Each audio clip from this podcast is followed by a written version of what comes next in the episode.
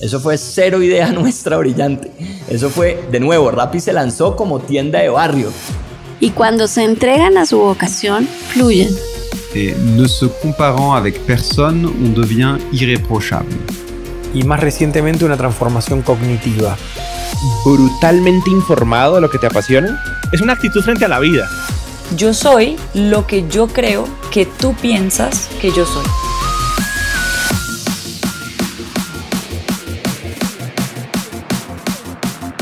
Hola, hola, hola, soy Robbie J. Fry y este es otro episodio of The Fry Show.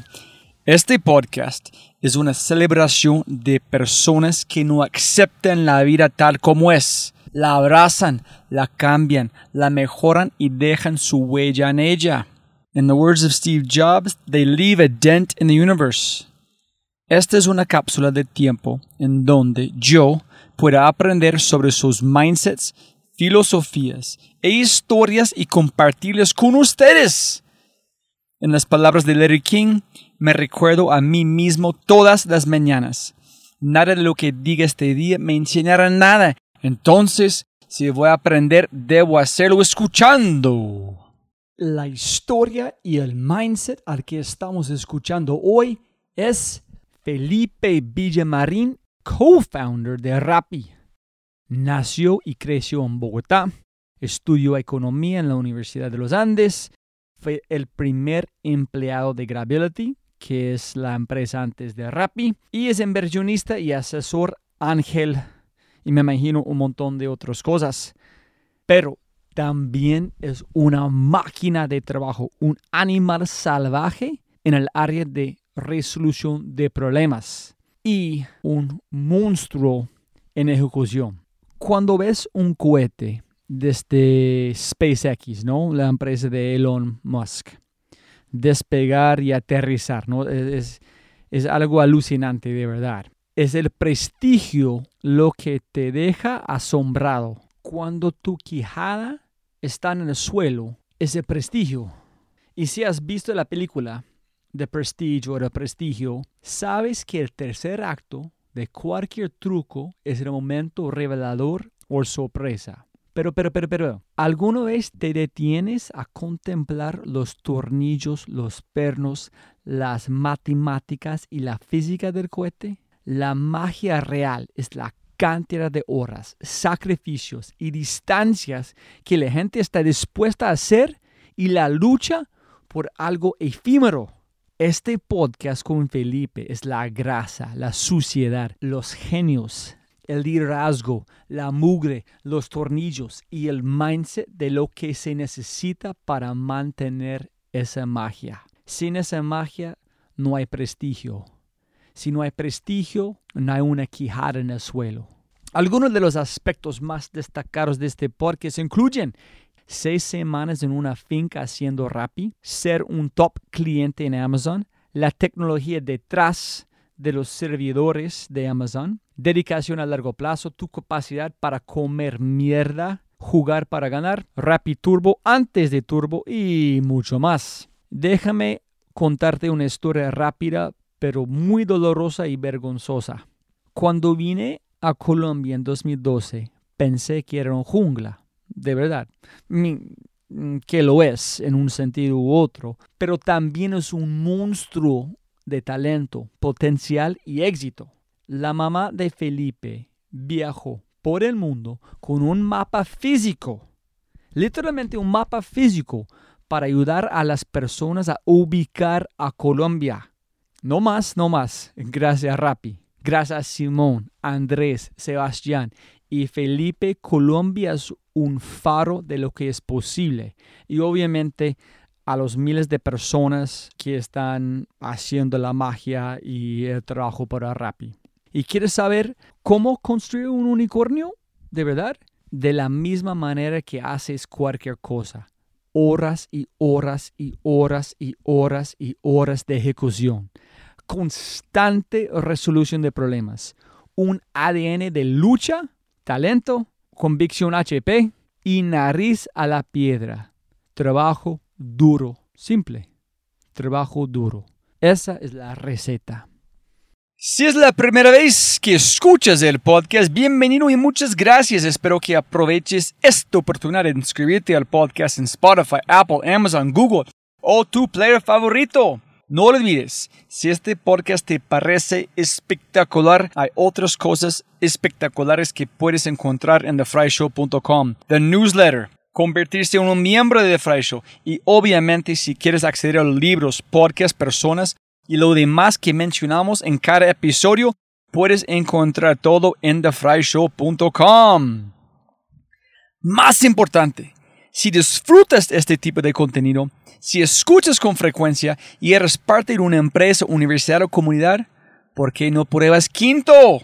Cambiamos mindsets de tu talento con microaudios a través de WhatsApp. Quinto es fusión nuclear para el cerebro. Quinto lidera la lucha por la abundancia mental, un mindset a la vez. Quinto.ai, K-I-N-N-T-O.ai, quinto.ai. Gracias. Esto puede que solo tenga sentido para los amantes del aguacate, pero tu abuela acaba de preparar el mejor plato de tacos o bandeja paisa que puedes imaginar. Y WTF, o hijo y madre, sin aguacate. La comida está lista. ¿Tienes hambre? Por favor. No puedes tomar limonada sin limones. No puedes comer una bandeja paisa sin un aguacate. Eso es una blasfemia. Así, Rapid Turbo, en menos de 10 minutos desde que presiones el botón, tu aguacate está en tu mano. No cualquier aguacate, pero uno con una consistencia perfecta. Ni demasiado dura, ni demasiado blanda. No solo aguacates, sino miles de otros artículos que quizás desea en menos de 10 minutos. Dicen 10 minutos, pero en realidad son 8.3. He visto publicaciones de Twitter en 6 minutos, imagínate. Entonces, más rápido de lo que corre tu primo pequeño en una fiesta de cumpleaños o más rápido que caminar a la esquina para conseguirlo tú mismo. No solo rápido, es Rapid Turbo, obvio. Y con ese dicho, arrancamos con el show episodio 167. Detrás del prestigio, la ejecución a largo plazo, con el co-founder de Rappi, el increíble máquina de ejecución, el espectacular Felipe Villamarín. Listo, sonido, sonido. Sonido, sonido. Listo. Felipe, siempre gana más plata, no más tiempo. Muchas gracias por su tiempo. Muchas gracias por tenerme. No, no. Entonces, ¿dónde arrancamos? ¿Podemos arrancar con tu hermano? Alguien me dijo que debo preguntar sobre su mamá o arrancamos porque tú nunca apareces en ninguna entrevista, en ninguna red social, es casi un ninja en todos lados. ¿Dónde arrancamos? Bueno, a ver, si quieres te cuento un poquito la, la historia de, de cómo yo terminé trabajando con Bilbao, Sebas, Simón, etc. Entonces, a ver, yo era un pelado en los Andes, o antes, ni siquiera en el colegio, y yo veía que mi hermano estudiaba con un personaje en la universidad que se llamaba Simón Borrero. Y era ese personaje que mi hermano siempre me decía, ese es típico amigo mío que no, no estudia nada, llega media hora antes del parcial, se lee las notas del amigo, porque tampoco tomaba notas, y sacaba cinco en el parcial y uno sacaba menos que el man. Yo, entonces, básicamente, Simón es brillante, ok. Está muy, muy blur en mi memoria, me acuerdo de eso. Pasan muchos años, estoy yo en la universidad estudiando economía. Tengo un tiempo libre. A mí me parece muy curioso ese dato porque si yo no tuviera esos 20 minutos, si ese profesor no hubiera terminado esa clase de 20 minutos antes, yo entré a la feria laboral, había una feria de empleos en edificio Santo Domingo de los Andes, y entro y me encuentro a Simón, que es otra cosa muy extraordinaria porque Simón nunca, yo después trabajé con él en Imaginamos, él nunca iba a esas ferias, siempre mandaba a alguien, pero esa vez él fue, me lo encontré, le dije, ¿qué más? ¿Qué estaba haciendo? No, mira, tengo esta app que se llama Grocery Glee, antes se llamaba Grocery Glee, antes de incluso Gravity, tengo unos clientes, y yo le dije, bacano, me queda un semestre, voy a mandar mi hoja de vida para ver si empiezo a trabajar y con un poquito de experiencia antes de graduarme. Yo estudiaba economía, ¿no? El caso es que Simón me termina contratando. La economía la abandoné muy hace mucho tiempo.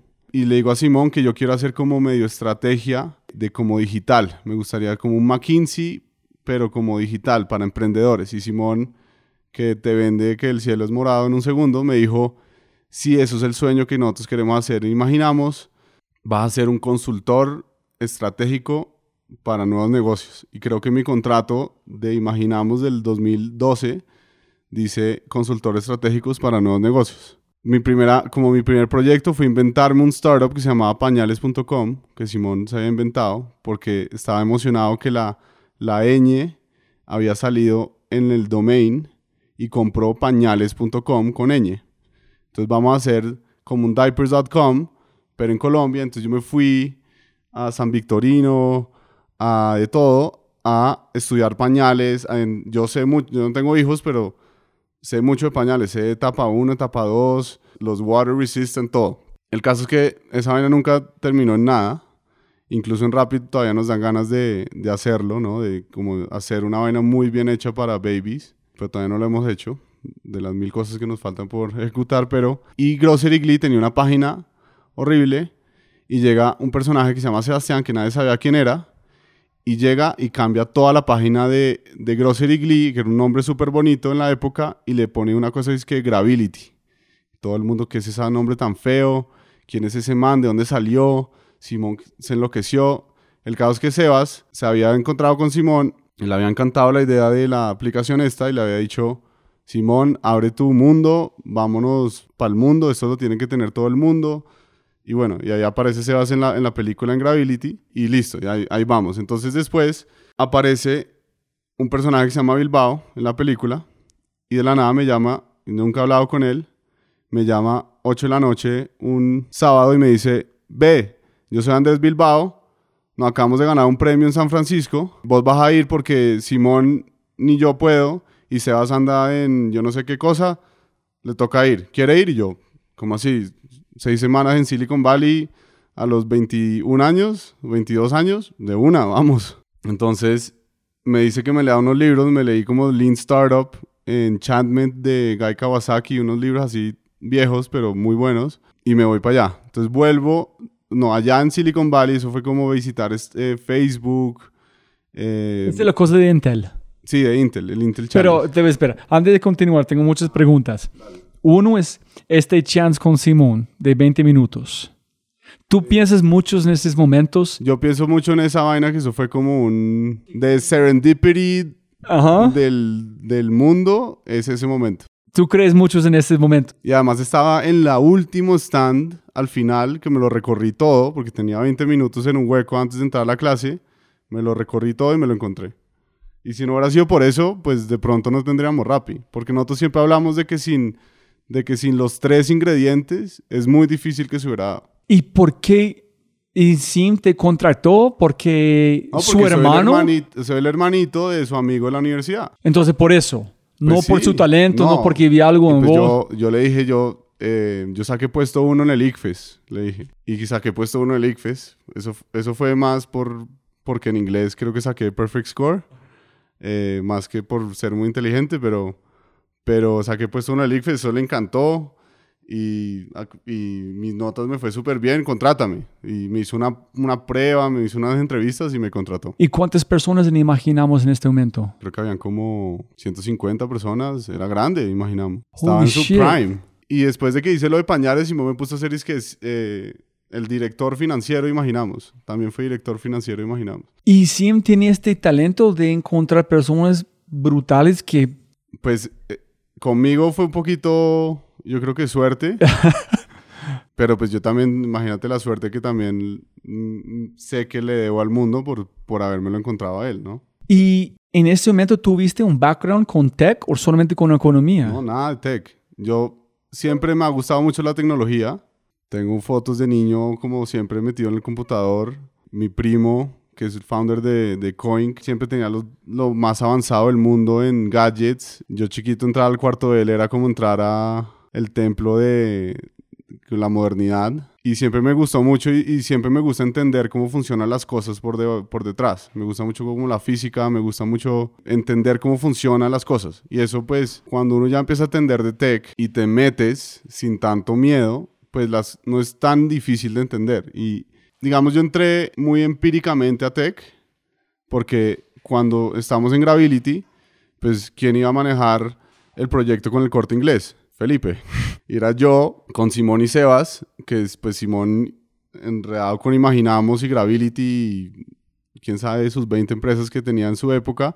Sebas también tenía un mundo de cosas en Estados Unidos, pero sí estaba mucho más metido en Gravity conmigo. Y era yo frenteándole a los ejecutivos del corte inglés, que pues las personas que han ido a España ven que el corte inglés es como pues unos colombianitos sentados haciéndole el app de supermercados al corte inglés, que es el retailer group más grande de Europa, creo o en la época lo era, pues era impresionante. Pero yo ahí dije, pues sí, ¿qué hay que hacer? Listo, esas son las tareas que hay que hacer.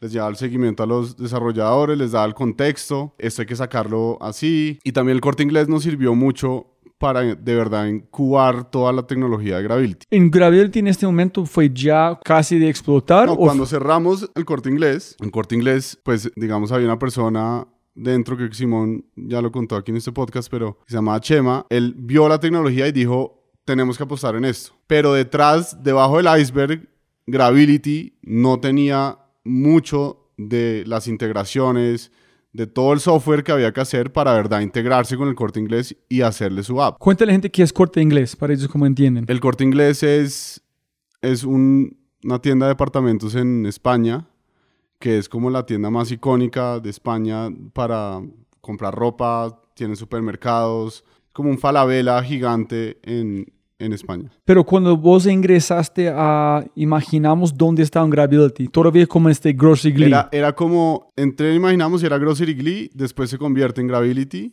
Cuando yo estoy ahí, y es esta historia de quién es este man Sebastián que le cambió y le puso ese nombre horrible. Y Sebas cierra el corte inglés. Sebas tiene, conoce a medio mundo. Y cuando empezamos a hacer el producto, pues el Gravity no tenía mucho por detrás. Entonces me tocó a mí, en ese ocho meses o nueve meses que fue a hacer esa tecnología, pues meterme y construir todo el producto que fue Gravity para el corte inglés. Y como yo estuve ahí metido con los desarrolladores, desayunando con ellos, pidiéndoles pizza, entendiendo los problemas, hablando con los de catálogo del corte inglés, todo, pues básicamente construir todo Gravity, el nuevo Gravity, yo, ¿me entiendes? Pero ok, listo. Pero antes de llegar allá, cuando Bilbao te llamó, ¿Cuál fue esta cosa que tuviste que hacer en Silicon Valley? ¿Cuál fue? No, ir y representar a, a Glee, que literal me acuerdo en Silicon Valley bajando el logo y poniendo el de Gravity. Allá, cuando ya estaba allá, fue que se convirtió en Gravity. Tratando de llevar a Gravity a la final del Intel Challenge. Y logramos llegar a la final. Porque era, era la, como la semifinal de Sudamérica y llegamos a la final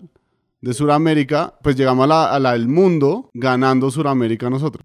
no entiendo este challenge. ¿Cómo ganó este challenge? ¿Quién te marcó? ¿Ustedes aplicaron? Bilbao aplicó solo, no le dijo a nadie, aplicó solo. Fue, hizo el primer pitch aquí en Bogotá, entonces quedó a la semifinal de Sudamérica. Entonces era gente de Chile que todavía seguimos siendo amigos hoy. Y en esa semifinal, que iba gente de Sequoia y Unurul, se, se llamaba Unurul el campo donde fuimos y pasamos seis semanas toda la gente de Latinoamérica y al final hubo como un demo day de ese Unoodle y el mejor iba al Global Challenge de Intel y nosotros ganamos. Fuimos al Global Challenge y no quedamos en las top 20, pues no ganamos el Global Global Challenge. Pero lo bonito de la experiencia fue más estar allá en ver Facebook, ver Google, conocí una gente, conocí a Guy Kawasaki en persona, ¿entiendes? Entonces ya el chip del emprendimiento ya no te lo quita nadie, ¿me entiendes? Yo llegué diciendo, tengo que resolver un problema, tengo que montar algo. ¿Ganaste plata con este o no? ¿Cuál fue el propósito? ¿Solamente representar Rappi? Sí, no, representarlo y ya.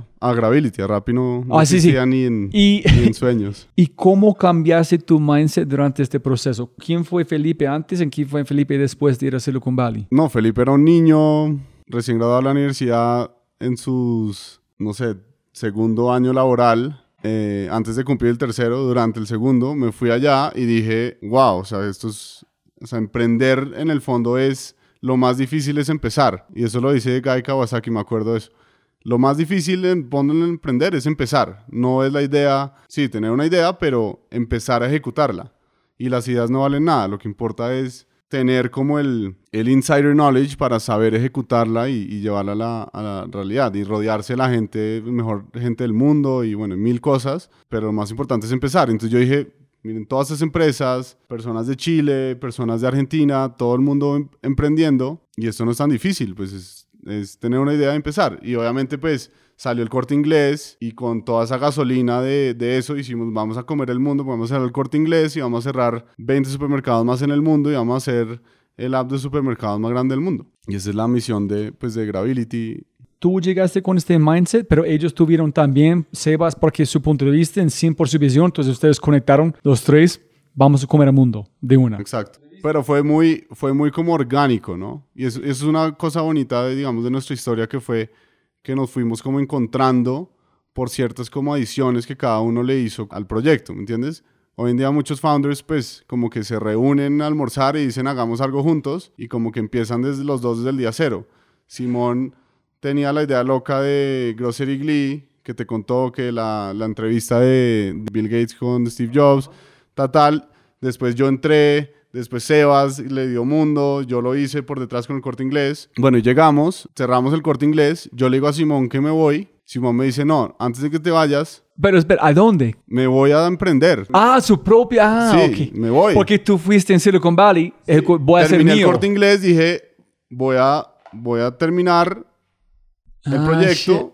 y voy a emprender, porque pues tengo ideas, esto es posible, voy a emprender. Pero necesitas saber algo. Estás viendo una máquina que pueden comer el mundo porque quería bajar de la buceta en hacer tu propio si ya estás en un cohete o tú no lo viste como eso porque dijiste yo voy a hacer mío, menos de ver este es mío también. Porque pues, no era mío, Gravity no era mío. Yo era el first employee de Gravity, pero no era mío. Ah, ok. Hoy en día, digamos, ya es mucho más normal darle a first employees y más stocks, pero en esa época no. Entonces yo quiero mío. Sí. Ok. Pero Simón dijo, antes de que te vayas, em, tenemos esta idea de armar como una tiendita de barrio. Y no sé cómo fue la conversación, creo que estábamos como en un corral en la 90. Simón decía, ¿has visto lo que estás pasando con Instacart? Yo creo que si alguien le puede competir a Instacart en el mundo somos nosotros que tenemos esta interfaz, que es la mejor interfaz de compras del mundo. Y ahí yo dije, como que no sé cómo fue la conversación, pero ahí me cliqueó y dije, claro, metámosle el, como el gig economy, tal, hagámoslo chiquito, mom and pop shop.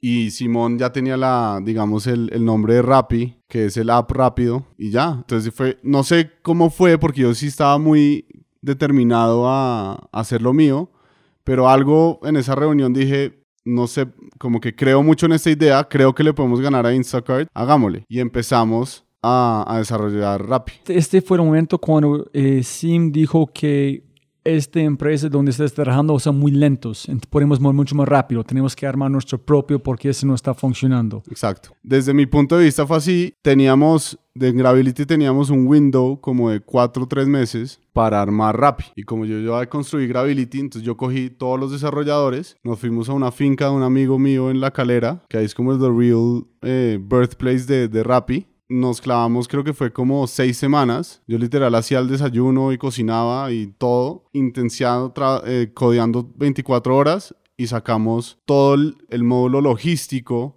de Rappi, porque Gravity tenía todo lo que era la parte de catálogo, la parte de los precios, todo eso, pero la parte logística de los rapitenderos no existía. Claro, Gravity no entrega. El, el que entrega es no, no, no existe, ese módulo no existe, entrega al retailer. Ahora tocó construir todo eso y lo construimos en una finca en la calera con 15 desarrolladores. ¿Cómo llegaste a ser el líder de un equipo de desarrolladores? ¿Dónde sacaste esta forma de ser un líder tan joven para guiar a una persona, un grupo de personas para enfocar en una cosa en construir algo tan poderoso? La verdad no, no creo que lo pensé nunca. No fue, nunca llegué como a mi casa y le dije a alguien como ahora tengo que ser un líder. No, simplemente mi, mi personalidad es muy de qué es lo que hay que hacer, cuánto tiempo tenemos, organicémonos, hagámoslo. Y así, pues, digamos que me fui, me imagino que ganando la confianza de Simón, tuve todo el equipo desarrollador y, y poco a poco me, dándoles contexto a los desarrolladores, dándoles todo como lo que hay que hacer, eh, to- pues toda la información de lo que hay que hacer, pues me fueron confiando y fueron, me empezaron a seguir y pues, y ya, y me convertí en un líder, pero nunca fue un momento en el que alguien me ceremonialmente me dijo, ahora eres un líder. No, no, no, es, es, es increíble que como tan joven, pensando cuando yo tenía esta cantidad de años,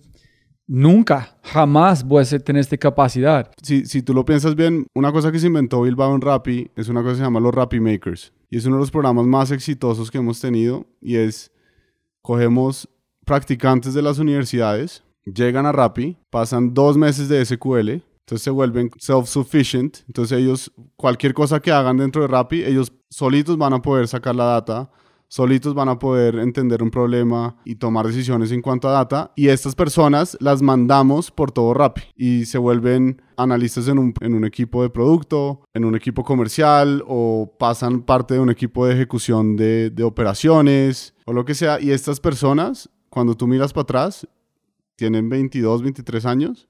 Hoy en día hay muchos que son las mejores personas que tenemos en muchas posiciones de producto y muchos tienen 26, 27 años. Y la única, nunca hubo un momento en que se les dijo como en la entrevista como usted aquí va a ser un líder y va a tener todas esas op- oportunidades. No, es ellos solitos resolviendo un problema a la vez, fueron creciendo y fueron creciendo y hoy en día manejan productos muy importantes en, en Rappi. Personas de, creo que hay uno que tiene 26 años y es de las mejores personas que, que tenemos. Y Felipe Sim dijo, oye, llevan un equipo, hazlo. O tú dijiste, Sim, escuchando qué quieres hacer, si yo voy a montar este bus, ese es que yo creo que debemos hacer. Voy a llevar este grupo, aquí son mi equipo, vamos aquí, dame este cantidad de tiempo y ya tienes producto.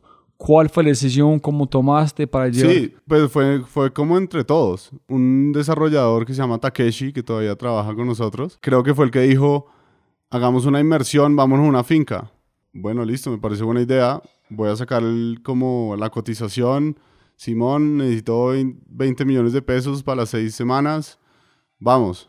Y nos fuimos. Y cogimos el carro y nos fuimos. ¿Cuántas personas? Éramos como 15. Holy shit. Sí, sí. Fue una Cada vez que yo escucho más de, de rap y la historia es como más rica. Sí, algún día yo quiero hacer como una fiesta en esa, en esa finca, como que es como el, el ground zero. ¿Por qué no compras este para Rappi? No, no, no, ¿para qué? Pues Rappi no necesita una finca. Eh, Gibran Levien dijo cuando ellos están planeando la idea de Globant, fue un bar y ellos volvieron a tratar de comprarlo pase del inicio de, de Bueno, lo, lo pensaremos. listo, listo. Entonces, fuiste allá, ¿cuánto? ¿Seis semanas dijiste? como seis semanas. En desde jazz cuando sacaste esto al Parque 93 con Donut. No, ahí faltaron como dos meses más de pulir cositas y ahí ya salimos. Ahí tengo fotos como del, del primer pedido. Empezamos a entregar, creo que el primer combo de verdad exitoso fue un pan de bono y un jugo de naranja. Y lo que hacíamos era, nos despertábamos a las 5 de la mañana. Yo recogía a Guille, Guillermo Plaza, que, que fue pues founding team desde el principio. Lo recogía a las 5 de la mañana, llegamos a la, a la oficina a las 6 con Pipi Abello, que es también uno de los primeros empleados. Cogíamos, imprimíamos un Excel con una grilla de, de códigos, ¿entiendes? Como un- una grilla. Teníamos una guillotina de esas como de papel. Salíamos los strips de, de cuponcitos y nos parábamos en la calle a entregarlos. Llegábamos a las 6 de la mañana hasta las 8 de la mañana, que está todo el flujo de Transmilenio de los oficinistas subiendo, entregando, entregando, entregando cupones. Y así empezamos a empezar los primeros días que teníamos 50, 100 órdenes al día, que era la locura. Entonces, cupones para descargar la aplicación de Rappi o recibir algo gratis. Ajá, no, un, un- eh, lo que más funcionó fue el pan de bono y el juguito naranja. Ah, fue como un código para algo particular. Es- ese, ese producto. Entonces la gente, pues, Ah, decía, shit. llegó a la oficina, pues qué rico un pan de bono y jugo de naranja gratis. Se bajaban el app, pedían el pan de bono y les llegaba. Imagínate el que tengo que perder, estoy en la oficina, pues, Oye, bon, yo no quiero descargar una app para nada. uy, sí, qué rico. Pero sí, eso. Pero por otra cosa, no. Ah, sí, no. So, puedes, es- si fuera como... que iban a moverme y descargar una Crush, un aplicación. juego, pues no, tengo que trabajar, pero un desayunito y, y llega y, ah, me bajé una app y funciona, pues lo máximo. Entonces, ellos, ¿cómo fue el primer proceso? Ustedes descargan la aplicación de Rappi, ingresaron como el código, ¿en quién, quién van a entregarlo? ¿Ustedes? No, los, Ustedes- los primeros rapitenderos, que eran un grupo como de 20, 30 rapitenderos, que obviamente no sabemos hasta los nombres. ¿En dónde consiguieron los, los- estos primeros? Había un personaje que se llamaba Johnny Que, que alguien cambió, él fue el número uno, que dijo, "Vea, pero alguien nos robó el número uno, ¿no? Bilbao, se robó el número uno. Sí, en la base de datos, literal la secuencia, el primer rapitendero soy yo. El segundo era Johnny. Pero Bilbao, que en la secuencia es como el 30, se cambió y se puso ID 1, porque los otros, los otros IDs que se hicieron en las pruebas creando las tablas, pues se habían borrados. Y él se puso el ID 1 por personaje. Sí, exacto. Hay muchos como rapitenderos del principio que, digamos, Johnny particularmente, él era rapi. Él entregaba una tarjeta que era, le hago mandados, le traigo lo que quiero, usted me llama y yo le hago lo que quiera. Entonces, pues Simón cuenta esto mucho. Nosotros tuvimos mucha suerte que lanzamos con antojos y ese fue como nuestro oído al mundo. Entonces cada vez que alguien pedía algo raro, teníamos como un debate interno de esto es lo que en verdad la gente está pidiendo, miremos una manera estructural de, meterlo en el app, ¿entiendes? Y, y, eso es muy bonito porque es una parte como de nuestro DNA, que es que la gente dice, no, Rappi se mete muchas cosas, y cuando uno lo ve desde el día uno, no, Rappi ya hacía todas esas cosas. Lo único que hemos hecho es simplificar las miles de experiencias que ya existían en antojos. ¿Me entiendes? Entonces, no es que Rappi cada vez se mete más verticales. No, Rappi desde el día uno está en todas las verticales. Lo único que hemos hecho es como estructurar la data y estructurar las experiencias en el app para entregar esas experiencias de una manera más consistente y más fácil. Organizando el caos un poquito, sí. Pero eso es parte de por qué la empresa se ve tan compleja desde afuera. Tú ves muchas empresas que hacen solo restaurantes o solo. Rappi hace todo. Y no es que la empresa sea muy compleja por dentro, es que ya lo hacíamos todos desde el principio, ¿me entiendes? Porque pues empezamos con el mom and pop shop de Gravity y fuimos pues naturales. Empezábamos a ver párrafos de gente pidiendo toda su, su compra. Vengan, hablemos con el éxito para ver si nos paran bolas y increíblemente el éxito con mucha visión nos aceptó una reunión, dijo esto se viene porque Instacart en el mundo pues ya viene, prefiero aliarme con la empresa que va a ganar en Colombia que ponerme yo a hacerlo yo. Y eso fue muy visionario de ellos y por eso es que pues tenemos una relación tan íntima con, con el éxito.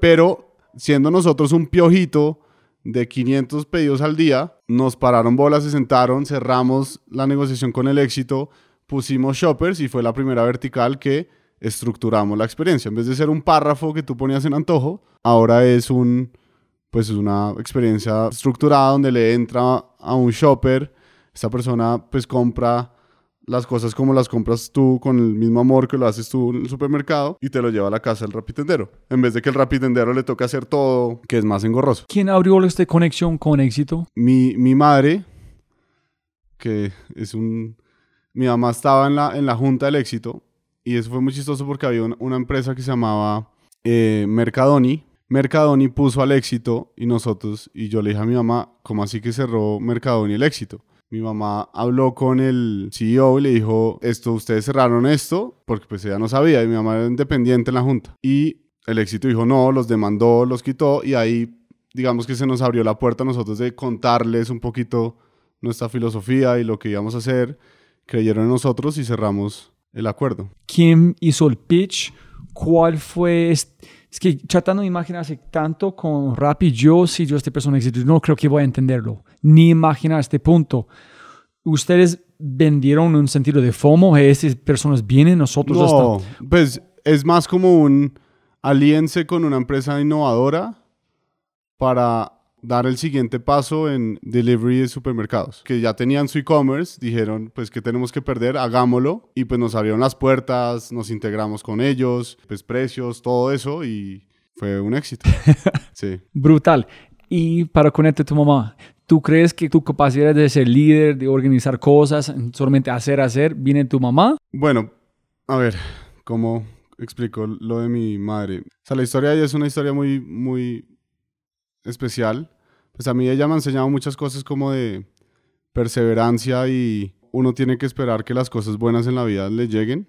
Te cuento la historia, digamos ella, ella empezó su carrera en Carbocol, tenía como 22 años ella. Carbocol es eso, era una empresa de carbón que era como el brazo del gobierno colombiano para comercializar la mina de el Cerrejón, que hoy en día es la mina de carbón más grande del mundo, de cielo abierto más grande del mundo. Y ella empezó como analista, llegó hasta vicepresidenta después de 10 años. Y pues yo le tengo mucha admiración porque ella hizo toda la carrera 10 años en una empresa, salió, digamos, unas historias bonitas de su tiempo allá es que salía, cogía un avión y se iba a Shanghái, se iba a Londres y empezaba a vender a los 23, 24 años que Colombia iba a tener la mina de carbón más grande del mundo. Y pues imagínate en los 90s, 80s, los ingleses diciendo, pero venga, ¿qué es Colombia? Y me contaba que literal llevaba, llevaban mapas de Sudamérica y les mostraban dónde era Colombia. A los ingleses, a los chinos, a todo lado. A punta de perseverar y de creérsela y de traer, digamos, como de creer que Colombia tiene futuro y que Latinoamérica va para adelante, pues trajo muchísimos clientes de, de Carbocol y pues literal hoy en día el Cerrejón es de las minas más grandes del mundo. Pero una pregunta ya, ¿por qué invitaron a su mamá a viajar? ¿En su propósito fue vender? Sí, ella entró al área comercial de Carbocol como una analista. Era poquita gente porque la mina estaba empezando. Literal, tuvieron que hacer unos shipments de carbón de prueba para que el mundo viera que si era de verdad. Se fue convirtiendo en una persona muy importante en el área comercial de Carbocol. Hasta que llegó a ser vicepresidenta comercial. De ahí se retiró a hacer un máster en finanzas Después fue ministra de, Minas y Energía, pues en los momentos más duros de Colombia, en el gobierno de Andrés Pastrana, donde Colombia, literal, los bonos de los riesgo país eran más, o sea, el, momento más crisis que Colombia ha tenido después, creo que como la crisis de los 30, mucho peor que ahorita en la pandemia. Y mi mamá siempre a nosotros nos han dado mucha, muchas enseñanzas de, de trabajar, de perseverar, de, por ejemplo, yo siento mucho que la gente, incluso el, el yo de Imaginamos, que dura dos años en una empresa y ya se quiere ir a, a, su siguiente paso en su carrera. Y mi mamá siempre era la que me decía, quédate tranquilo, vas a ver qué cosas buenas pasan. Me pasó lo de Intel Challenge, me pasó lo de Gravity, me pasó ahora lo de Rappi. Y eso es como un, no sé, es como un aprendizaje muy profundo de obviamente cuando uno coge un trabajo y dura dos o tres años, como en cualquier relación, pues hay momentos muy buenos y momentos muy malos, ¿no? Y en los momentos malos es donde uno más, donde uno ya quiere dejar tirado todo y se quiere ir a otra empresa, lo que sea, si uno aguanta eso y sigue su carrera, llegas a un punto donde de verdad entiendes cómo ser un buen manager, ser un buen líder, ser todo, para después brincar a ser ministra a ser CTO, a ser CPO, a de verdad tener sustancia para resolver problemas muy importantes en empresas. Si uno brinca a los dos o tres años, a los dos o tres años estás haciendo resets en tu carrera, que vuelve y empiece, vuelve y empiece, y después de 20 años volteaste a mirar, y sí, fuiste a 25 mil empresas, pero no construiste nada de fondo y no construiste tu carrera pues siento yo, no sé, con, con, la sustancia que te va a dar el haber perdurado todo ese tiempo. Entonces tengo tres preguntas ya. Uno entonces literalmente tu mamá tuvo que ir y poner Colombia en el mapa. Sí. Literalmente, aquí es tu dedo, aquí es Colombia. Sí. Entonces no, no metáfora para nada, literalmente. literalmente. Literalmente, ya me han contado historias, literalmente llevaba mapas a las reuniones para decir dónde era Colombia. Dos es Entiendo 100% lo que viste en tu mamá, la historia del contexto, pero fue algo que tú sentiste y fue conversaciones que tuviste con ella. ¿Cómo viste tu mamá, su energía llegando a la casa, su evolución? ¿Cómo identificaste que ese es que ella hizo? Trabajó avanzando, avanzando, no renunciando, remando, remando. No sé, por ejemplo, desde afuera Rappi se ve como esta empresa pues impresionante, ¿no? Y pues a nosotros nos da mucho orgullo cuando reflexionamos y lo grande que es. Pero yo me acuerdo en, las épocas de Gravity, siempre decía que una vez uno saca una app eh, a producción y alguien se la descargó, ese app es imposible que tú la puedas bajar. No es como una página web que si tú tumbas el servidor, pues desaparece el mundo. El app siempre va a estar ahí. Entonces, cuando nosotros sacamos el app de Rappi, cuando empezamos la empresa, nosotros ya no había reversa, ¿no? Mucho de lo que, digamos, cómo se siente la empresa por dentro es muy parecido al mismo día, donde qué son las cosas que hay que hacer, de verdad cuánto tiempo tenemos o, qué es lo que hay que lograr y démosle, rememos todos los días y así se siente todos los días. Es reme, trabaje, reme, trabaje, que las cosas buenas vienen. Y eso es mucho de, pues no sé, de mi personalidad y eso yo creo que se lo leí mucho a mi mamá, que en los peores momentos de, de la crisis del 99 o cuando ella era ministra que la guerrilla le reventaba una torre en- y se quedó, o hubo un apagón durísimo de todo el país cuando ella- era ella porque se reventó una, pues la guerrilla, quién sabe, reventó algo, pues no importa, a trabajar y a resolver los problemas y a darle y a darle y a darle. Y yo creo que pues yo, pues desde mi punto de vista, yo creo que yo he, transmitido mucho eso en la cultura rap que hay problemas duros, hay cosas que parecen imposibles y pues Simón diciendo locuras todo el día que son casi imposibles de medio ni mencionar, pero si uno coge, las baja un papel, mira un problema a la vez y empieza a remar, las cosas se dan, ¿no? Pues Rappi ya no se puede bajar de- del universo. Siempre puede haber, yo puedo dejar el app descargada en mi celular para siempre, pero siendo una empresa de 10 personas, siendo una empresa de 3000 o 4000 personas, pues es lo mismo lo que hay que hacer. Hay que seguir trabajando, no hay que sentirse jefe del mundo o, o demás, sino que hay que seguir trabajando. ¿Cómo es tu punto de vista de lanzar algo? Están allá. Si ustedes fracasan, ¿cómo es tu forma de decir, ok, olvídalo? Están allá, mejoramos. ¿Cómo es este proceso de nunca van a ser perfectos? Siempre van a hacer algo allá que no estamos felices, pero cada vez tenemos que mejorar. ¿Cuál es el mindset de evolución? De, si me entendés, es no, si este no funciona como estamos imaginando, no podemos take it back, vamos a mejorar, vamos a corregir todo. ¿Cómo es este mindset de no preocupar que algo que tú lanzas no van a funcionar? Yo creo que ahí tocas un punto importante y también muy característico de nuestra cultura es las cosas hay que intentarlas, ¿no? Y, nosotros, digamos, muchas veces cuando hay un problema difícil o no tenemos la respuesta correcta, pues lanzamos una prueba y encontramos la solución. Pero no nos quedamos como en análisis, parálisis, tratando de debatir entre nosotros qué es lo que hay que hacer. Muchas de las reuniones cuando la, en Rappi donde empiezan a haber muchos puntos de vista, siempre o 99% de las veces es encontremos una manera de probar y esa- con data tener la respuesta a este problema. En vez de, así es una idea de Simón contra la de un analista, si verdad hay sustancia para que se enfrenten, pues se intentan y se saca la, la respuesta, ¿no? Entonces, así como el app ya no se puede bajar, pues los problemas hay que solucionarlos y hay que seguir adelante hasta que, hasta que lo solucionemos. Y eso es mucho de nuestro, también de nuestro DNA, de que pues, hay que resolver el problema, un problema a la vez, pásenle un papel, hágale. Entonces, más o menos es una forma de cazar problemas constante. Cada vez avanzamos, van a ser un problema. Vamos a cazarlo, solucionarlo. Entonces, es como un loop infinito. Y, y yo creo que esa es la vida del emprendedor, ¿no? O sea, la vida real. sí, Si tú no quieres esconder de cómo... sí, y, mu- y muchas empresas que conozco, pues me gusta mucho más meterme dentro de la empresa que tratar de verla por fuera. Y es cuál es el problema y cómo lo están solucionando, cómo es el framework que están haciendo para con datas tener la respuesta, cómo están armando los playbooks de esto y, y de lo otro. Y de verdad ayudarlos a que entiendan que las cosas, pues muy pocas veces se resuelven con una idea genial. La mayoría de las veces se resuelven con experimentación y con trabajo, y con horas y con trabajo. Años y años y años. No es como dos años en saltar. Porque ya es reset del mismo cosa. Exacto.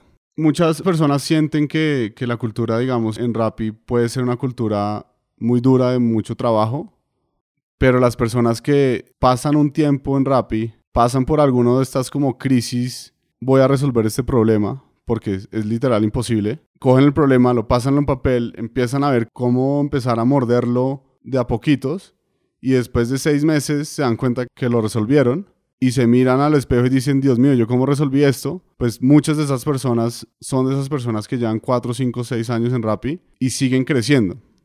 Versus la persona que al año y medio no quiso tener esa incomodidad, no quiso de verdad sentarse al papel y, y darle y a morderle al problema, sino que quiso, aceptó una propuesta de otra empresa porque era más fácil y, y work-life balance y lo que sea, y se fue para allá. Yo creo que la persona que, que está en el sexto año después de tres o cinco o seis problemas muy difíciles de resolver que los ha resuelto, esa persona puede ser CEO de cualquier empresa del mundo y la va a recontratotear. Versus la otra persona que, pues sí, de pronto va a ser una, un buen ingeniero, un buen comercial o un buen financiero. Yo no creo que vaya a ser algo trascendente en la vida. ¿Y tú crees que es igual, Felipe, para la gente que el mundo es igual. Desde hace mucho, 10 años es normal. En ahorita es- la gente está, como tú dijiste, brincando de empresa a empresa.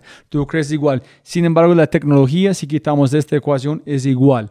Dedicarte a tiempo a algo, conocer la profundidad y después saltar porque allá se Cuando de verdad sienta que está listo de saltar y cumpla de verdad el ciclo. No cuando ya vea que hay un problema que no le da pereza resolver o que está muy difícil y quiere tener comodidad. Yo siento que ahí es donde es bueno, digamos, cambiar de empresa. O sea, lo que quiero decir es, cuando ya lleves, cumplas el ciclo, de verdad lograste algo y la empresa no tenga más que ofrecerte para crecer, de verdad, porque la empresa ya está en un steady state o el área donde estás ya no tienes de verdad donde crecer o un problema grande a resolver, ahí es donde yo siento que de pronto sí cumpliste un ciclo y puedes brincar con todo ese conocimiento a aportar valor a otro lado. Pero cuando estás simplemente todo el día buscando que te suban el salario o buscando ofertas para ver a dónde brincas porque quieres tener, no sé, jugar más fútbol por las tardes, pues miras para atrás en 15 años y, y no hiciste nada. Porque no hay interés compuesto. Exacto. En, en cambio, hacer el trabajo difícil de comer la mierda y, y pasar por esos problemas y, y seguir creciendo y después brincar a donde uno quiere, ¿no?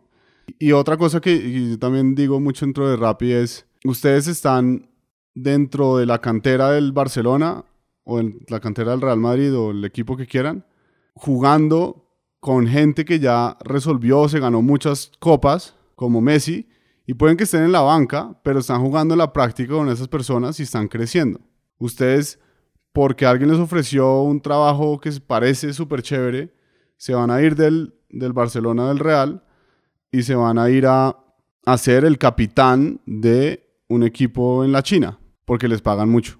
No sé qué va a pasar con tu carrera futbolística, pero pues Pero no vas a ganar una copa que vale la no pena. vas a ganar una copa. Y cuénteme este de contratando desarrolladores, este pregunta de tienes que ir dispuesto a comer mierda en un sentido u otro. Ah, bueno. O sea, la manera que a mí me gusta filtrar, porque una entrevista yo siempre pienso que es de ambos sentidos, ¿no? También contratar a alguien que uno sabe que no se va a adaptar a la cultura, esta que te digo de enfrentarse a un problema y resolverlo, pues está bien que esa persona ahorrémosle el sufrimiento y que no entre. Entonces yo en las entrevistas trato de hacer mucho eso de, tú sabes que en Rappi se trabaja mucho y tal, pero la, que la reputación no es porque vas a tener un jefe cansón que te dice que hay que terminar esto para el viernes y te llama el jueves a las 10 de la noche a decirte que a las viernes a las 8 de la mañana necesitas algo. No, eso no va a pasar en Rappi. Lo que va a pasar en Rappi es que vas a ser el dueño de una métrica, el dueño de un problema muy difícil a resolver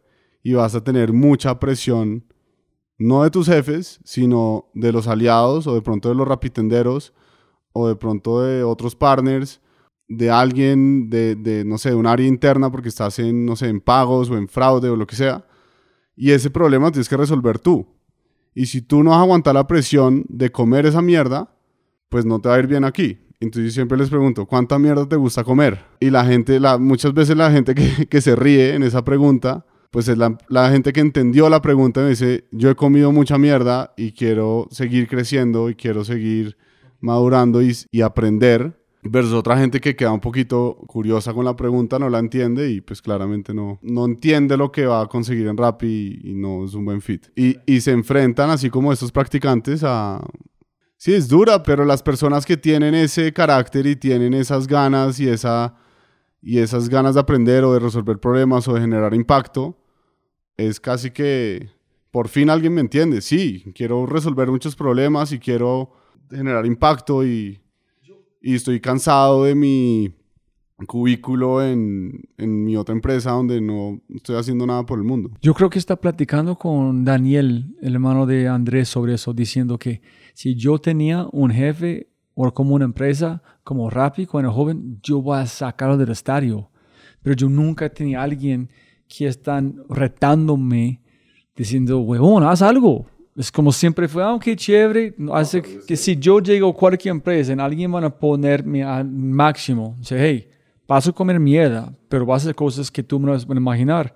Yo voy a sacar lo mejor de Robbie en este ambiente, pero yo creo que yo sufrí mucho porque nunca pasé por un ambiente que están, you know, de verdad, what are you made of? ¿Dónde está la madera? Entonces, de si no estás feliz, pero nunca. Entonces, Es muy parecido, no sé, yo no, yo no presté servicio militar, pero tengo mucho respeto a la gente que sí. Y seguro el primer día el sargento les dice, aquí van a comer mucha mierda. Pero tú le preguntas a todas las personas que han pasado por servicio militar y es de las mejores cosas que han hecho en su vida, sí.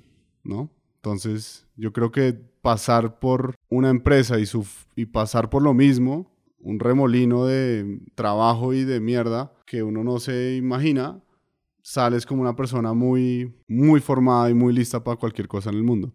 Y es muy curioso, hay mucha gente que se va de Rappi porque cumplió su ciclo y, y demás, trabaja en empresas muy buenas y los llaman de recursos humanos a decirle, compadre, bájale porque tienes a todo el mundo acelerado y en esta empresa pues vamos más despacio. Imagínate lo que debe sentir esa persona, como... Y muchos de esos pasan a ser VPs y cosas y a crecer muy rápido porque de verdad están, tienen el mindset de solucionar el problema y hacer la empresa crecer y no la política interna de, sí, de- del managed success y de, no, yo mejor me la juego por el PowerPoint en la reunión del end del quarter en vez de proponer el problema ahorita y resolver el problema ahorita. Yo nunca he pensado en este, si no tienes tiempo de practicar porque estás ejecutando, no puedes meterle, como dijo Sim, en problemitas, estás en problemas.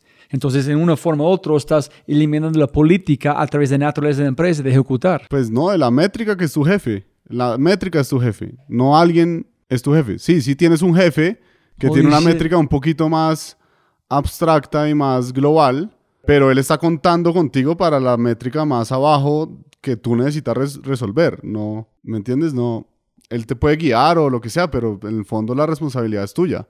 Y eso es lo bonito de, de empresas como, como Rappi y muchos de los startups que están saliendo hoy en día. Y después de este finca, ¿desarrollaron este cultura allá o este cultura salieron desde Imaginamos? No sé, esa respuesta. Yo creo que fue muy parte de nosotros, de Simón, de Sebas, de mí, de Bilbao, que Bilbao también es un trabajador incansable, de, de Guille, mucha gente del principio que se adaptó a esa cultura de, resolver de a las 6 de la mañana estar ahí imprimiendo los flyers, ¿entiendes? De que si se cae la plataforma, no importa la hora, no importa si estás en un almuerzo un domingo con tu abuela, pues te metes en la llamada a ayudar, no porque tu jefe te espera que entres, sino porque Hay un problema. hay un problema y en que puedo ayudar. Eso es mucho de nuestra cultura. ¿Y tú crees que este salió porque el skin in the game que ustedes metieron de inicio, que si tú quieres jugar con nosotros tienes que ganar respeto? Porque nosotros hemos hecho todo. Si quieres jugar aquí, tienes que ganar este respeto. En ese es como jugamos. Al máximo, no un poquito. Esa frase que dijiste que nosotros hicimos todo, no, no yo creo que no lo sentimos porque pues sí, todo lo hemos construido con todos los empleados y socios que... que No, han entrado. más en el sentido que hasta este punto hemos dedicado un montón. Mucho sangre skin in the game hasta este punto. Entonces, no es justo que alguien llegue y mueven en su propio ritmo porque van a destruir todo lo que hemos hecho en estos años. Entonces, no es decir nosotros somos dueños, es que hay una historia atrás. En esa es la velocidad, en si quieres jugar, juegan. Si no, Sí, de acuerdo. Sí, para nosotros es, ven, haz parte de este sueño y escribe tu capítulo en esta historia de, de esta empresa que está, digamos, cambiando, impactando muy, muy fuerte Latinoamérica. Entonces escribe tu capítulo, contrátate un jefe mejor que tú, porque ya la empresa, eso, es- eso es otra cosa, digamos, muy interesante que pasa. La empresa crece muy rápido, las personas no crecen tan rápido. Y le decimos a la gente que se contrate su propio jefe.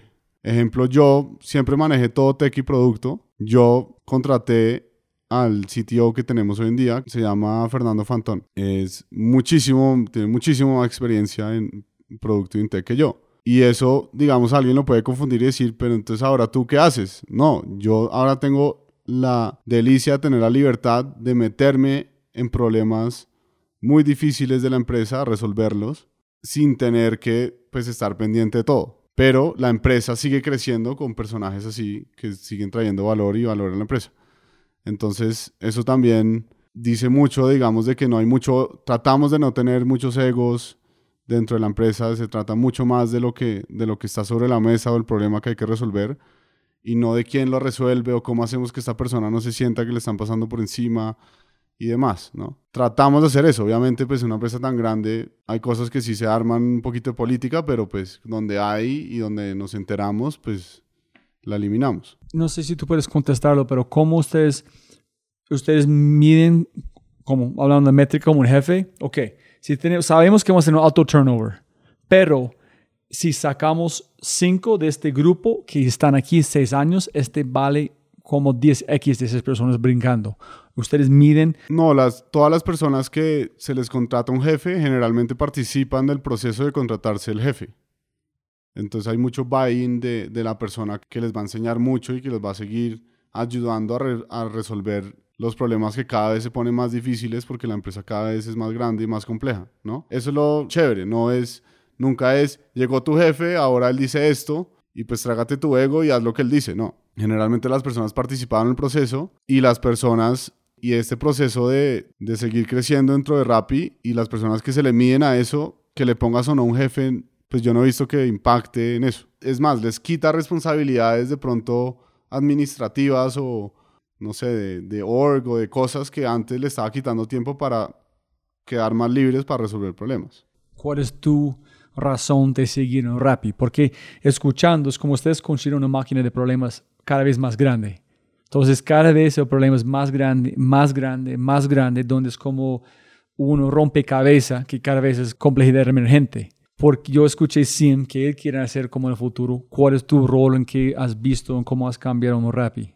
¿Por qué sigo en Rappi? Pues uno siente la responsabilidad de seguir resolviendo esos problemas porque de eso dependen 200 mil rapitenderos en la región, miles y miles de, de, de, partners o de supermercados o de barrios que donde estamos generando ese impacto. No tengo una mejor respuesta que eso, que es que seguir mejorando esas vidas, mejorando esos procesos para que la empresa siga creciendo y ese impacto y esa responsabilidad que ya más o menos hemos adquirido con Latinoamérica se siga manteniendo, ¿no? Entonces, eso es... Yo entiendo esa parte, pero cuando convirtió algo mucho más importante, como se podríamos hablar de, de Rappi en Fórmula 1.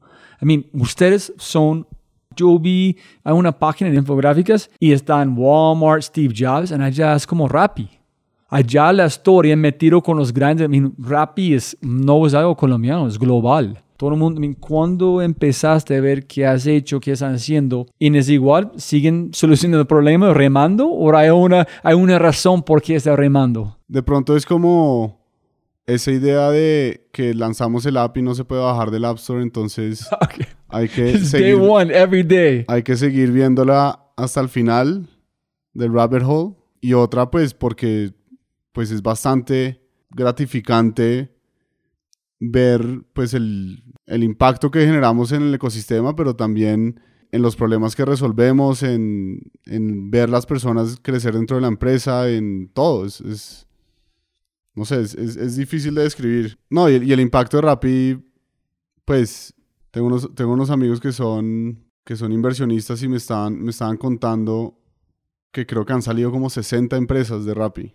O sea, algo así. No tengo el número exacto y, y me imagino que hay muchísimas otras que no son ex empleados que se han creído que es posible resolver y, problemas y levantar capital y demás gracias a Rappi, ¿no? Y eso es, y ese impacto que, como así como mi mamá puso a Colombia en el mapa hace 30 años y les dijo a los ingleses que aquí vamos a ser la mina más grande del mundo, pues ¿por qué no creernos las que podemos montar las empresas de tecnología o de más grandes del mundo acá y en Latinoamérica, ¿no? Incluso ya es más grande que Colombia, es Latinoamérica entera.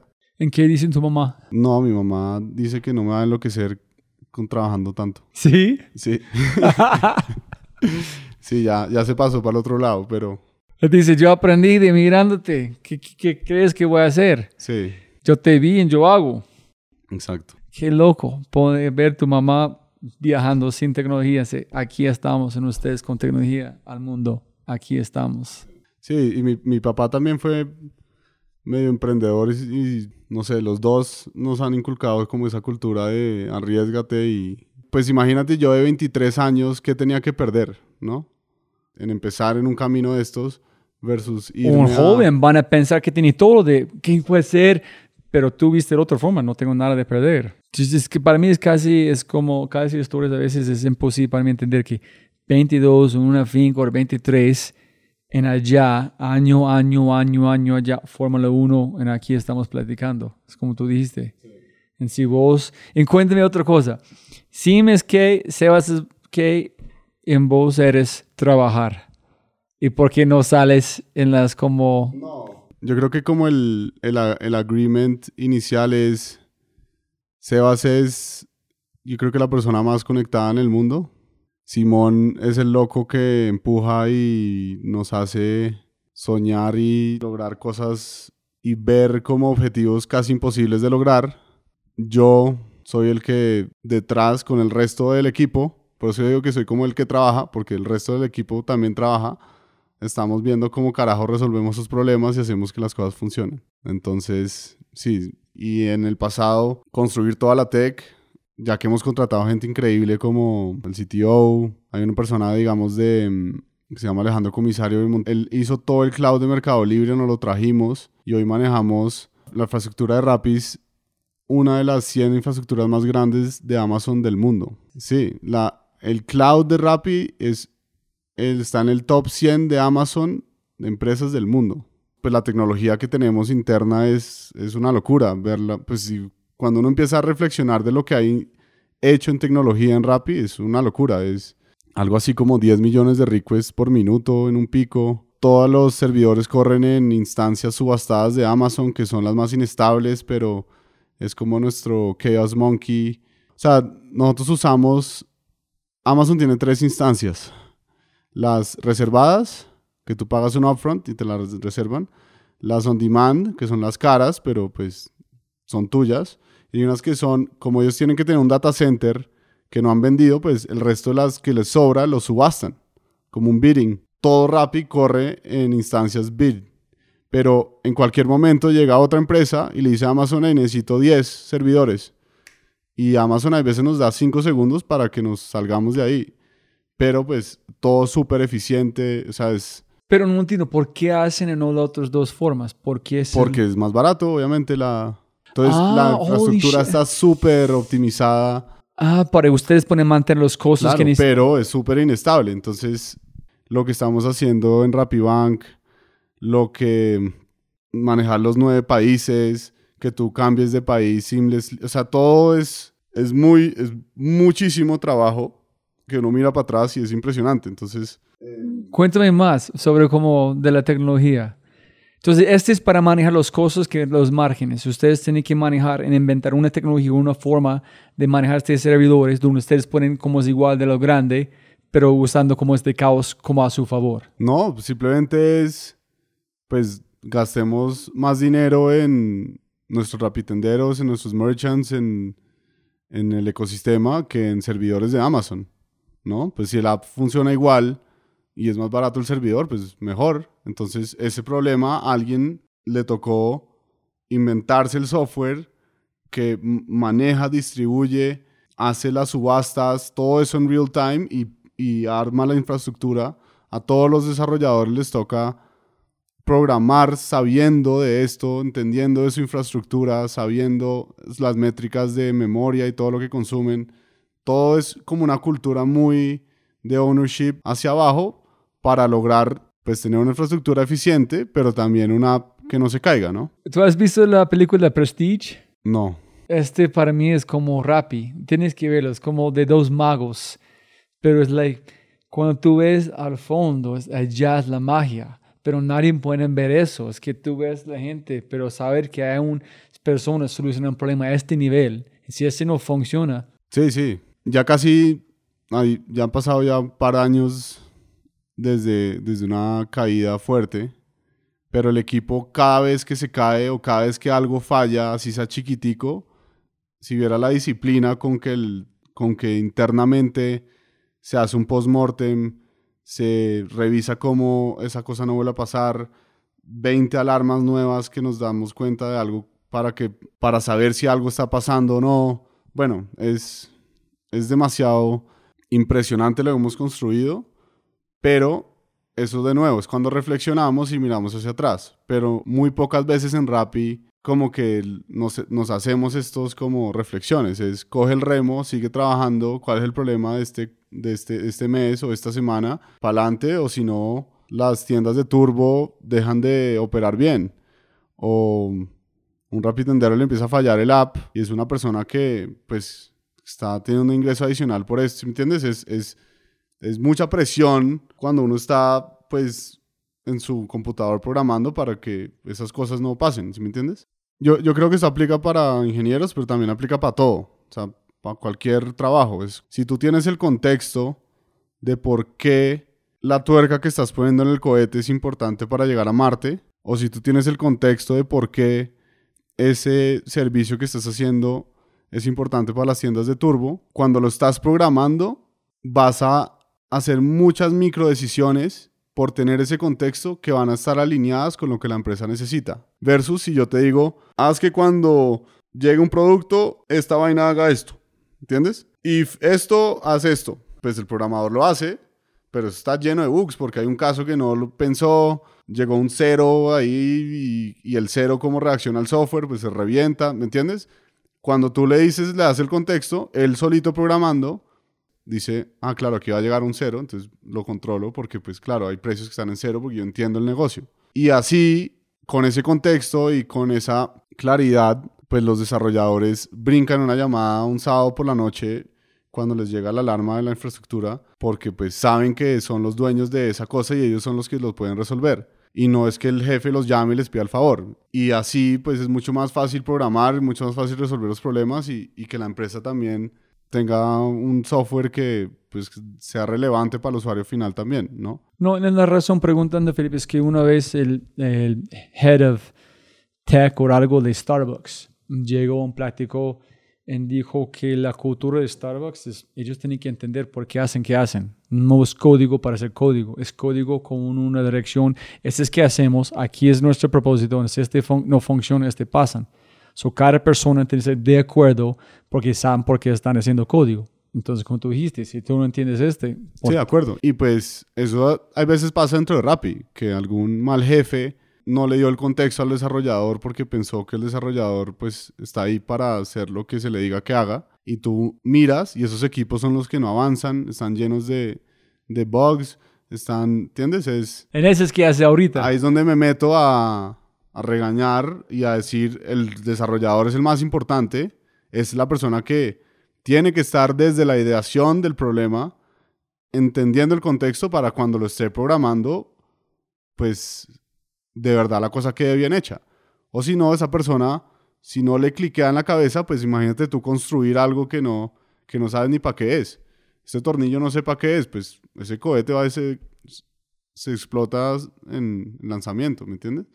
Versus, yo sé que ese tornillo es muy importante porque está al lado de la válvula de oxígeno que si no funciona, se revienta el cohete. Pero si no entiendes este. Si no tiene, pues... Y este, la última pregunta aquí, Felipe, cuando tú dijiste tú inventaste tu propio rol después de contratar un CTO.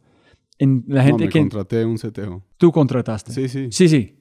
Pero tú inventaste otro rol que es buscar problemas más importantes que tú puedes usar con su tiempo, ¿correcto? Sí.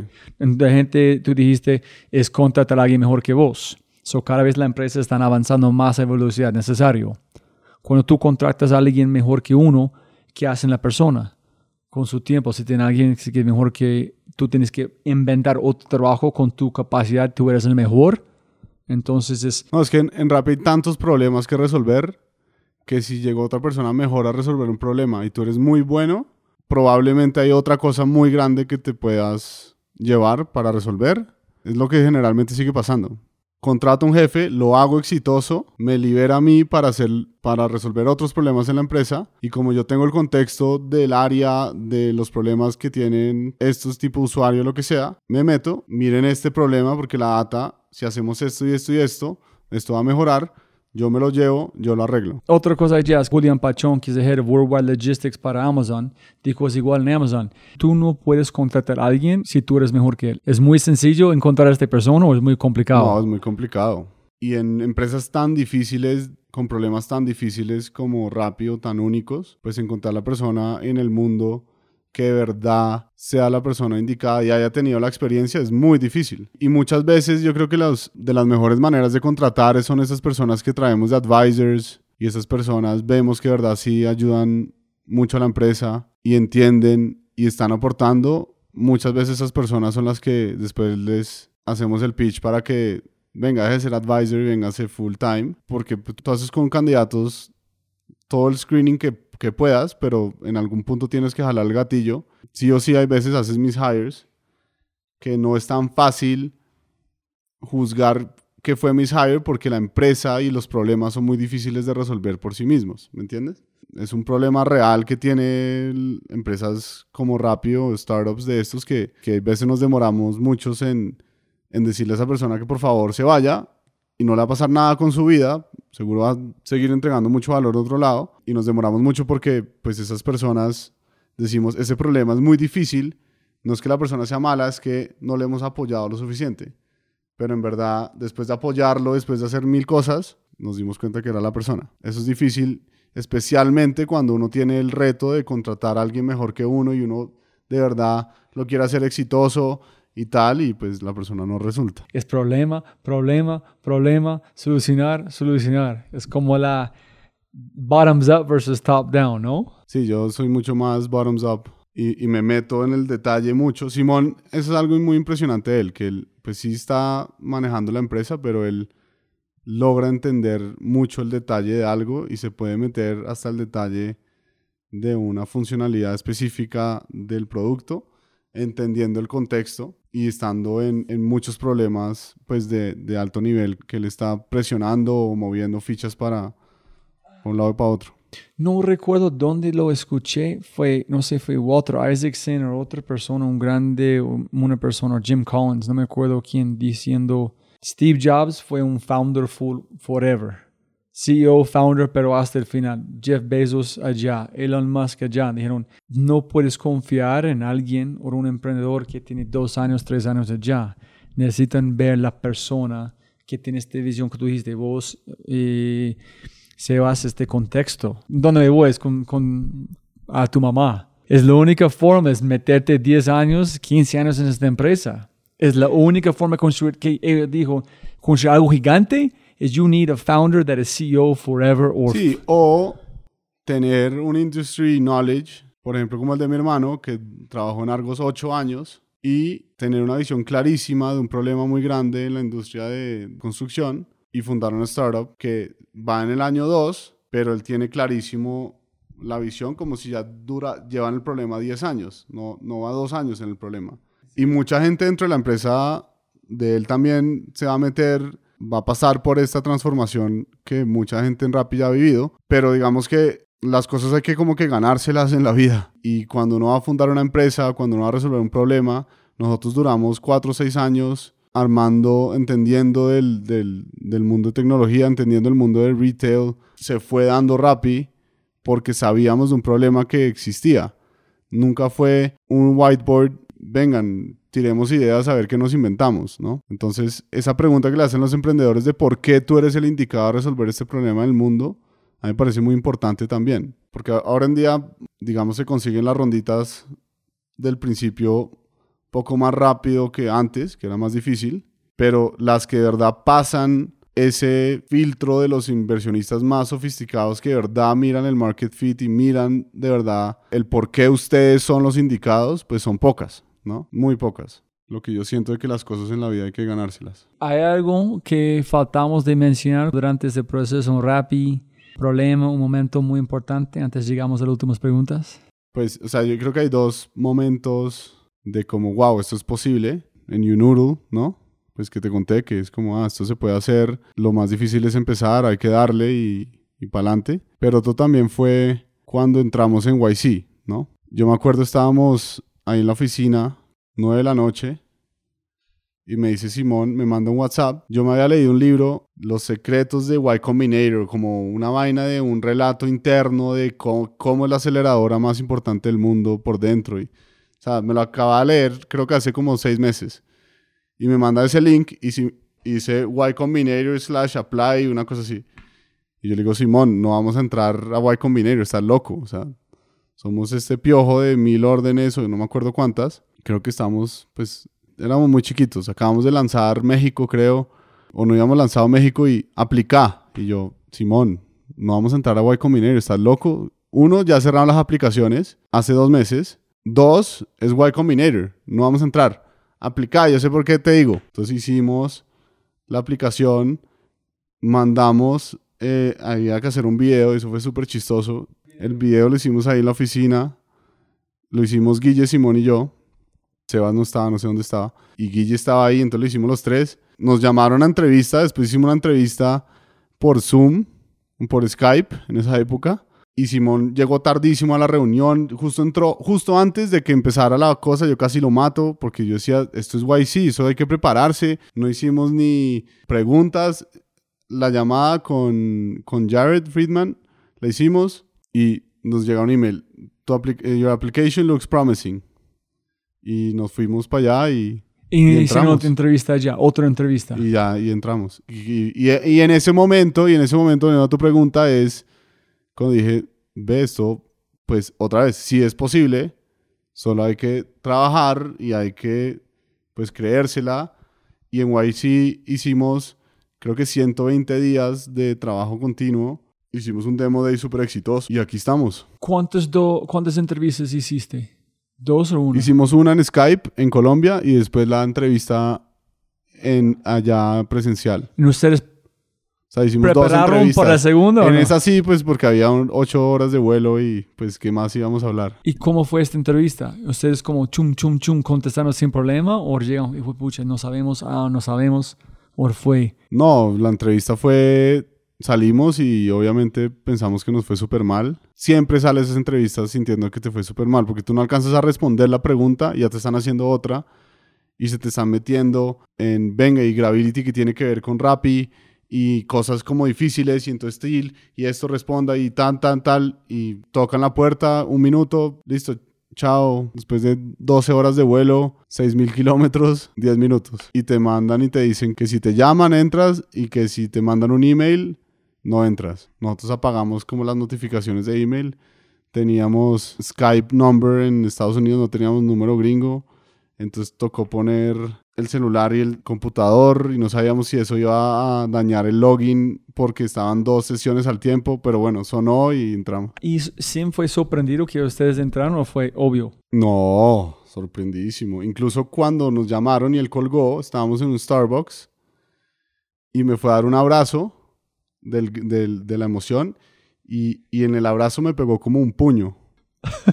y creo que la gente ahí en Palo Alto estaba juraba que nos estábamos en plena pelea, pero después gritamos, entramos a YC y todo el mundo, obviamente, como todo el mundo ya sabe qué es eso, pues empezó a aplaudir y, y demás. Este cambio, ¿tú crees como, yo sé que en ese momento fue muy distinto, este, ¿tú crees fue muy importante para ustedes YC?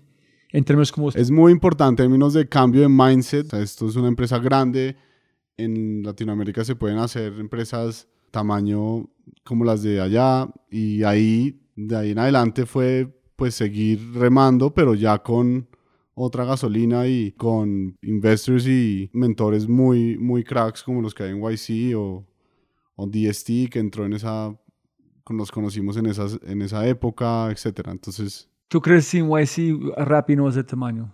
No, yo creo que sin YC rápido eh, no, no estoy hablando obviamente de inversionistas, del contacto, solamente el mindset. Solamente el mindset. Wow. Es increíble pensar que es... Y sin el hueco de 20 minutos cuando estaba en la universidad tampoco. Pero pues, no sé, así son las cosas en la vida y por eso hay que tener paciencia y seguir trabajando y dar lo mejor de sí y resolver problemas y crecer y no tener egos todo eso que es lo que tratamos de hacer para mantener el crecimiento y la responsabilidad de una empresa de estas, ¿no? No, es, tengo un punto, otra visión de Rappi, es, yo veo como es, es, muy, es muy contraintuitivo, es que ustedes inventaron una máquina de problemas, que entonces, pero ¿por qué? Entonces, no sé, es la naturaleza del ser humano que le gustan solucionarse en la frontera de, de, este, de sus límites, en a través de, obviamente, con los entenderos el impacto que ustedes tienen. Entonces, de la, su naturaleza, ustedes construyeron algo mágico o, no sé, si me entiendes? Es, es muy... existencial, mm, viéndole el punto de que Rappi es una máquina de problemas. Pues No- es una máquina de problemas que valen la pena solucionar, ¿me entiendes? No es como que nos metemos en nuestro río solo, sino que son problemas que hay que solucionar para verdad generar el impacto, devolverle el tiempo a los usuarios, generar ese ingreso para los rapitenderos, esas ventas para los aliados y todo ese flywheel como de bienestar alrededor de, de esto, ¿no? Pues no sé, cuando vas como a un sitio donde no hay Rappi, te hace falta Rappi. Como que mi vida perdió calidad y tener todo eso funcionando, pues, y funcionando bien y teniendo lo, lo que Simón te contaba de que, de que damos el WhatsApp a usuarios para que nos den palo y nos digan, no me llegó la comida, estoy muy, muy, muy brava o muy bravo y no los quiero volver a ver y uno tener la empatía de decir, tienes razón, revisar el order ID, ver qué pasó, qué ideas tenemos para que esto no vuelva a pasar, etcétera, etcétera, etcétera. Bueno, Increíble. La última pregunta aquí antes de llegar como a los libros. ¿Cuál es el próximo problema para ustedes? El grande. hay dos apuestas muy grandes ahorita y estamos muy emocionados con Turbo. Estamos muy Es emocionados que con el aguacate más rápido que tú puedes caminar. Sí, es, es impresionante. Es, Es, es loco. Sí, es impresionante, pero es, es muy chistoso. Si tú te devuelves a la primera versión de Rappi, la primera versión, que durábamos debates de horas de cada pantalla y cada mensaje, hay como un, un slideshow, un... ¿Has visto como en la aplicación es que uno hace swipe para ver como esos tutoriales? En que literal, la primera versión tenía un muñequito que decía, ay, estoy haciendo la pasta y no tengo y no tengo queso parmesano. Y después llega otra persona y dice, no, ¿qué hacemos? Pidamos Rappi. Pide Rappi, es otro slide, es en, la aplicación pidiendo, ah, y el quesito y las arepas del desayuno de una vez. Diez minutos después llega el, queso y las arepas. Y todo, y todo el slide deck tiene un reloj en la parte izquierda mostrando 7, 7 y 1 pide, 7 y 2 llega al- a la tienda, 7 y 10 llega a la, a la casa. Y eso fue 2015. Todo ese camino para volver a Turbo, para volver a sentir eso. Yo me acuerdo de debates en 2015, yo diciéndole a Simón, porque yo una vez le dije a Simón que, me acuerdo, que Uber había dicho, Kalanick había dicho, que pide un carro y te llega en cuatro minutos un carro. Y Simón dijo, nosotros tenemos que mandar flyers que dicen, pide lo que quieras y te llegan ocho minutos. Y yo me acuerdo a gritos en la oficina diciéndole, Simón, pongamos por lo menos 10 minutos, que 10 minutos es más generalizado, ¿entiendes? No es, no es 8 que es como exacto. Y al final esa pelea la gané yo, pusimos 8. Digamos que así empezamos, muy chiquitos. Después nos metimos en restaurantes y los restaurantes se demoran en cocinar y demás. Y pues esa promesa a los 8 la fuimos dejando y ahorita volvimos un poquito a lo que eran nuestros, nuestros inicios. Y entonces es, pues es muy chévere.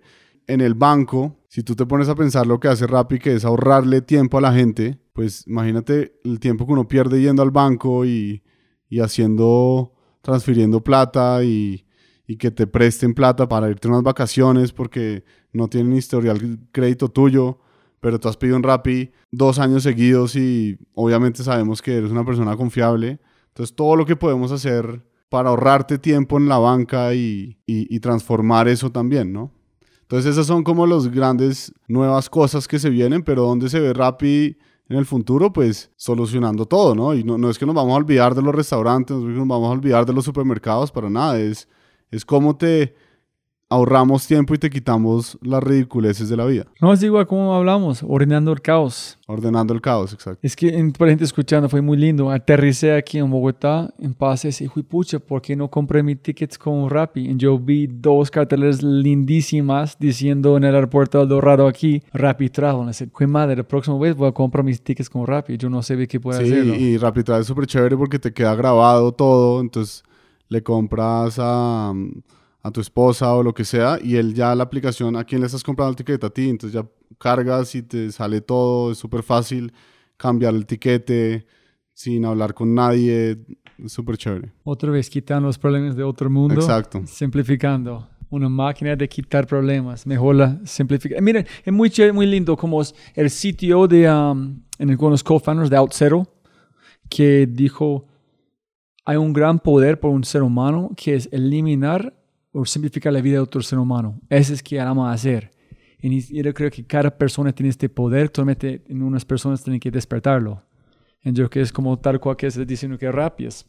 Estamos tratando tomar el caos que es la vida, en simplificarlo, eliminar los problemas que tú tienes para que tú puedas vivir una vida más chévere, en Para enfocar más en tiempo para estar con tu familia, para que no tengas que salir un cajero por la noche y estás dándole la oportunidad a alguien que tenga un ingreso adicional, que salga adelante, que saque a su familia adelante. Todas esas cosas, pues, es lo que lo hacen uno levantarse a trabajar todos los días. tú también como sim la gente con las quejas no Rappi no hacen esto Rappi no Yo, no me importa tengo problemas más grandes de solucionar o tú escuchas o tú no se importa con la gente dice no los Rappi tendero no tenía eso o todo esto es Eso lo dice mucho Simón y estoy muy de acuerdo con él, pues. Cuando es feedback constructivo, no me llegó bien, esperé tanto, tal, y hay lecciones para aprender, sí. Cuando es alguien simplemente criticando sin contexto, de criticar por criticar, que nos pasa mucho, pues, en Latinoamérica, desafortunadamente, pues no, al final no les paramos bolas porque, pues, ¿qué, qué vamos a aprender de eso? Hay mucho que resolver y entonces tres libros que quiera recomendar a la gente escuchando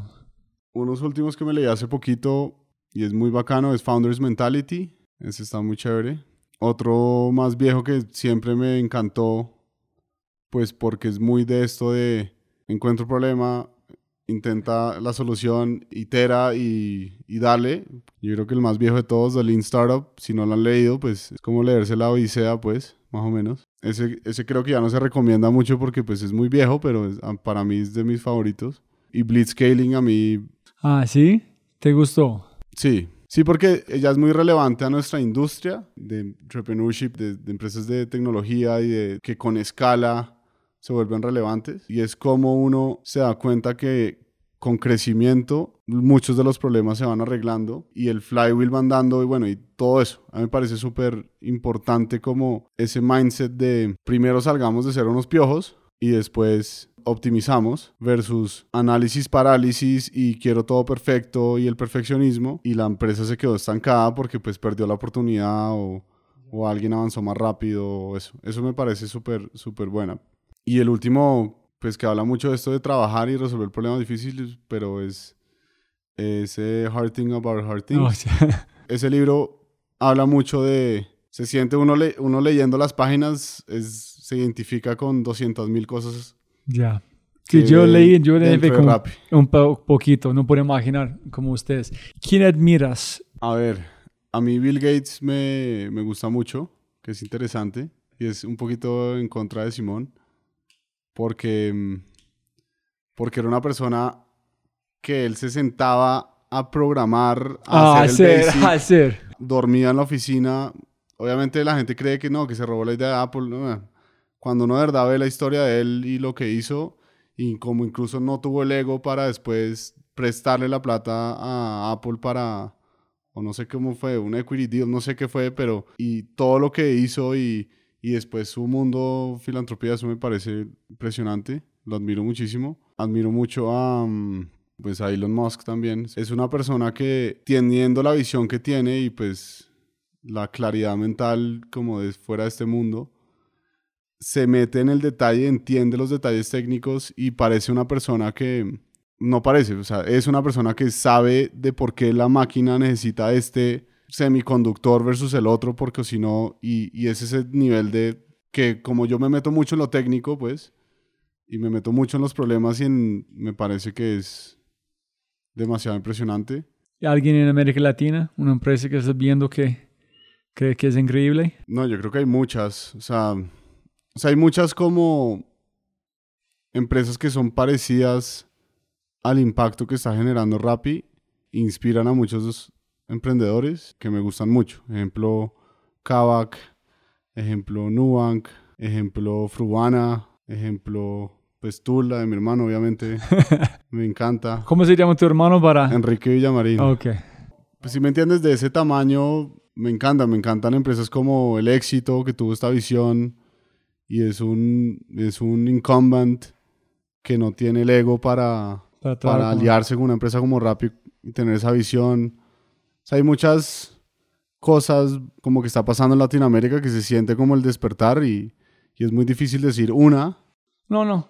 pero ¿Y a quién buscas para ayuda cuando tienes una duda, como una pregunta en qué estás haciendo en la vida o como un problema? ¿A quién buscas?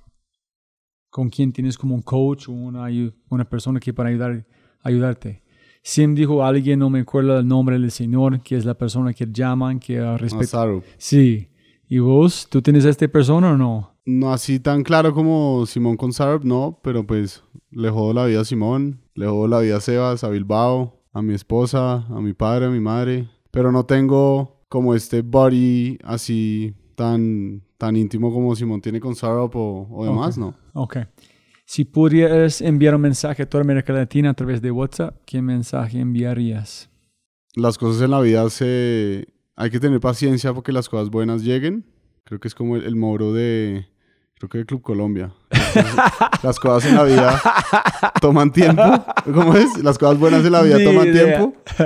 Pero es eso, es como, les mandaría como un, trabajen muy duro, remen en lo que, en el problema que están solucionando en el mundo, traten de tener un jefe que sea un problema y no una persona, y paciencia que pasar por los momentos duros de los trabajos o de la vida es donde uno sale, donde después mirando para atrás es lo que lo formó a uno y, y lo que lo ayudó a crecer, es lo que creo que mandaría. Muy lindo pensar que Rappi arrancaron con las mismas limitaciones mentales en un sentido, no tanto, pero decir, "Hey, mm, no vamos a entrar, no es posible. Pues En el- yo, es que yo soy el más aterrizado. Simón me, Sim- Simón me dice Mr. Pero. ¿Sí? Sí, me dice que soy Mr. No, porque le digo está loco y le trato de explicar razones técnicas y después me regaña y me dice, mira los otros problemas que has resuelto antes, dale que vamos a hacerlo. Y me regaño, refunfuñeo un rato y, y después se resuelve. Entonces, ¿Listo? Sí. ¿Algo, ¿Algo que olvidamos de mencionar? Oye, Genial, hermano. Gracias por otro punto de vista como espectacular de, de Rappi. Siempre gana más plata, más tiempo y gracias por su atención. Brutal. Gracias. gracias a ti. Como siempre, siempre, siempre puedes ganar más plata, pero no más tiempo. Muchas gracias por escuchar. Espero que hayas aprendido algo, te hayas inspirado y te sientas con ganas de hacer algo imposible. No olvides, si este podcast te parece increíble, hay otras cosas maravillosos o maravillosas que puedes encontrar en thefryshow.com, el newsletter, convertirse en member o miembro de Fry Show y obviamente si quieres acceder a libros, podcasts, personas y lo demás que mencionamos en los episodios, puedes encontrar todo en thefryshow.com. Y con ese dicho, hasta el próximo episodio. Chao, chao, chao. Chao.